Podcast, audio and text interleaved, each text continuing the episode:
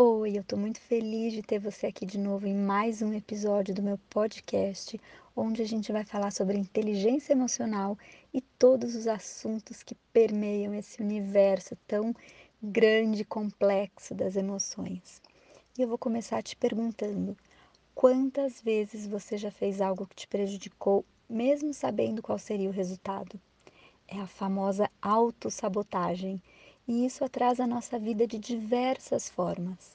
Autossabotagem é o que a gente faz quando cria obstáculos e empecilhos para a realização das nossas tarefas, compromissos, metas, sonhos, objetivos. São comportamentos autodestrutivos e que podem atrasar nossa vida de diversas formas em diversas áreas. Acontece que a autossabotagem está relacionada diretamente ao fato da gente associar dor e prazer a uma mesma coisa. Isso quer dizer que, ao mesmo tempo que essa coisa te traz algo bom, também te traz algo desagradável. Dependendo do que tiver mais forte para você, se o prazer ou a dor associada, você poderá adotar uma atitude de fuga da dor e se sabotar em relação ao possível prazer que teria. Deu para entender? Deixa eu te dar um exemplo. Quando decidimos fazer dieta, o prazer e a recompensa de ter um corpo mais saudável e em forma a médio prazo não é tão bom quanto o prazer imediato de se encontrar com os amigos e comer o que gosta. Você já reparou? A autossabotagem é um hábito adquirido. Aqueles comportamentos ou atitudes que a gente repete frequentemente de forma natural, automática e espontânea. E se já virou um hábito em nossa vida, é sinal que ele se instalou em nosso subconsciente, ou seja, fazemos sem perceber. Mas calma, isso tem jeito. Se faça perguntinhas, aquela comunicação com você mesmo que eu sempre falo. Pergunte como você pode associar um prazer imediato e intenso a essa atividade para que queira prosseguir com ela de uma maneira disciplinada e motivada. Que prazeres você pode ter diariamente com essa atividade? O que, que você deve fazer para ter esse prazer? A gente se sabota o tempo todo para passar num concurso, para mudar de carreira, na vida financeira, na vida amorosa. Então, reflita.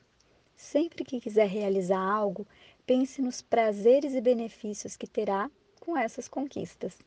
Liste os prazeres de curto, médio e longo prazo. Liste também as possíveis dores associadas, para poder agir de forma preventiva e substituir a dor por um prazer. Qual área da tua vida você tem praticamente tudo o que precisa para ter sucesso e mesmo assim não consegue? Como você se sente lá no íntimo quando pensa nos objetivos desejados? Pense nisso. Como pode organizar o seu dia a dia para ter mais prazer imediato e seguir avançando com motivação. Quando você se faz essas perguntas, orienta o seu cérebro e identifica o problema. O funcionamento do nosso cérebro é direcionado através de perguntas, aquela que a gente se faz habitualmente. Faça perguntas com foco no positivo, busque soluções, e aí então isso vira um hábito bom se você se faz constantemente perguntas com foco no negativo, no problema, o seu cérebro é orientado a encontrar problemas e repetir comportamentos sabotadores. A maioria dos medos que a gente tem são de coisas que nem vão chegar a acontecer. Elas estão no campo do imaginário, você já percebeu? E o pior de tudo é que o medo atrai para a nossa vida tudo aquilo que a gente teme. Sendo assim, Descubra suas paixões, o que te move, pelo que você quer lutar. Quando a gente tem um porquê forte o suficiente, a gente encontra força. Qual é o seu porquê? Pelo que você enfrentaria o mundo até vencer? Pense nisso, reflita bastante e a gente se encontra no próximo episódio. Um beijo!